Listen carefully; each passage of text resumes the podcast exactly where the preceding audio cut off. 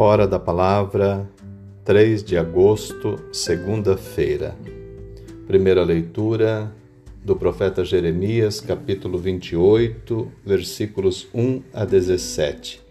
E o Evangelho de Mateus, capítulo 14, versículos 13 a 21. Saúde e paz. Temos na liturgia da palavra de hoje dois textos ou dois temas correlatos o primeiro da primeira leitura mostra que é preciso discernir entre os profetas que quem é verdadeiro, que age em nome de Deus, e quem é charlatão, que se diz profeta para explorar a boa-fé das pessoas.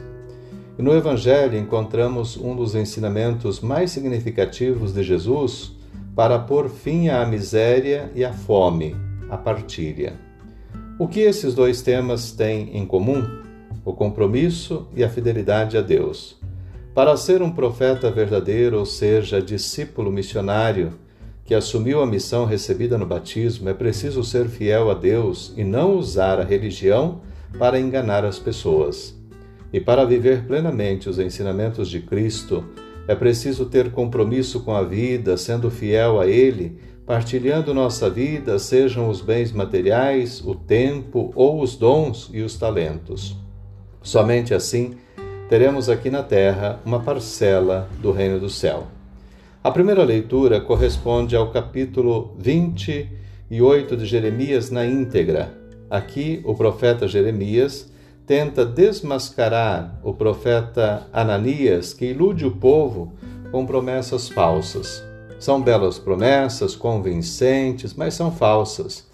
Ele não fala em nome de Deus, está simplesmente colocando uma canga no pescoço das pessoas para dominá-las. Suas ações confundiam a cabeça do povo, o que representava também uma canga no pescoço dos verdadeiros profetas, pois eles tinham seus espaços e ações limitados, minados e desacreditados pelas ações dos falsos profetas.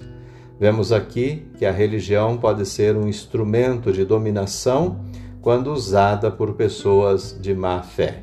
Se for usada com má intenção, ela oprime e escraviza.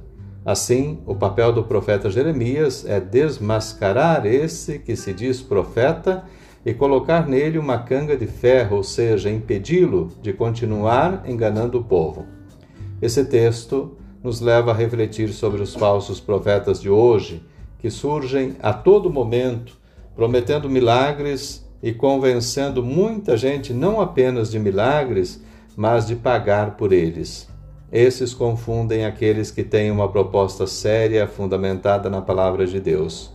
Os que querem extorquir outros usando a religião confundem os que são verdadeiramente religiosos e estão de fato preocupados com a vida do povo.